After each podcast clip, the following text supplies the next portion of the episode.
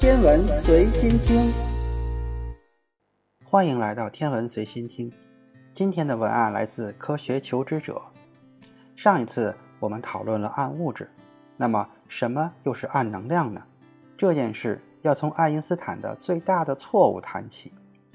爱因斯坦提出广义相对论后，利用他自己探索出来的引力场方程，对整个宇宙进行了分析。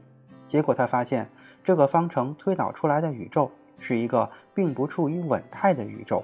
这对于今天的我们来说是稀松平常不过的常识，只要是对宇宙有爱好的朋友都知道的事实。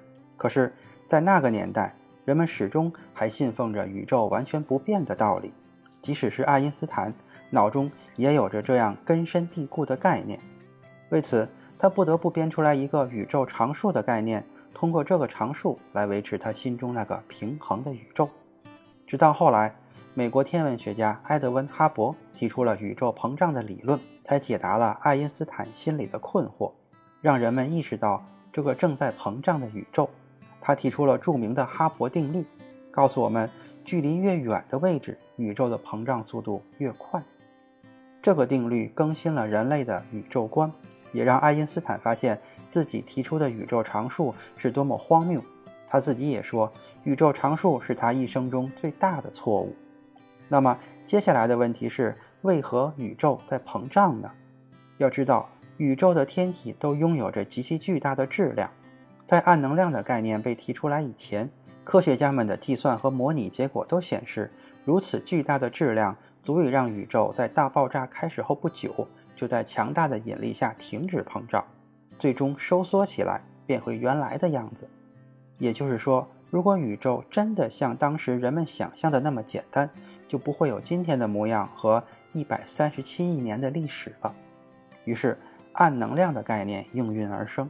提出这个概念的科学家认为。在宇宙中有一种暗能量，和我们可见的物质的联系很少，只有在引力和弱相互作用方面有所瓜葛。和万有引力相反，这种能量专门提供斥力，导致天体之间的远离。正是在暗能量的作用下，宇宙才会避免各个天体巨大引力导致的收缩，反而一直膨胀下去。暗能量的诡异程度丝毫不逊于暗物质。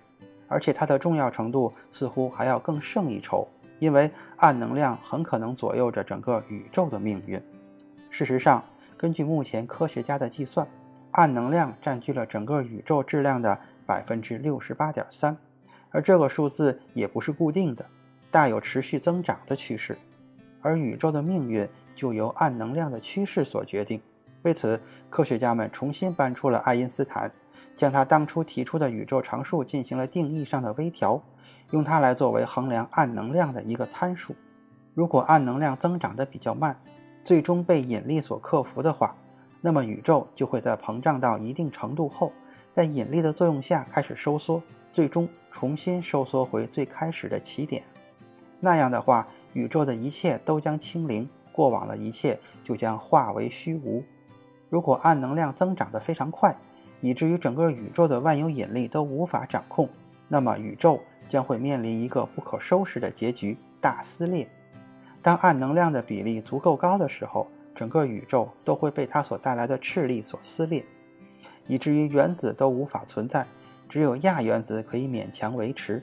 我们知道，微粒之间的作用力是极其巨大的，由此可见，大撕裂的威力是多么的恐怖。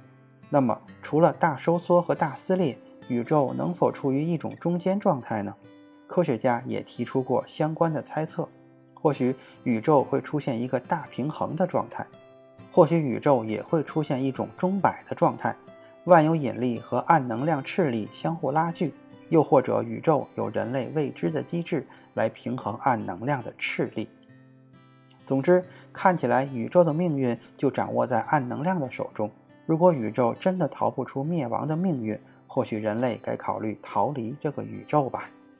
今天的天文随心听就是这些，咱们下次再见。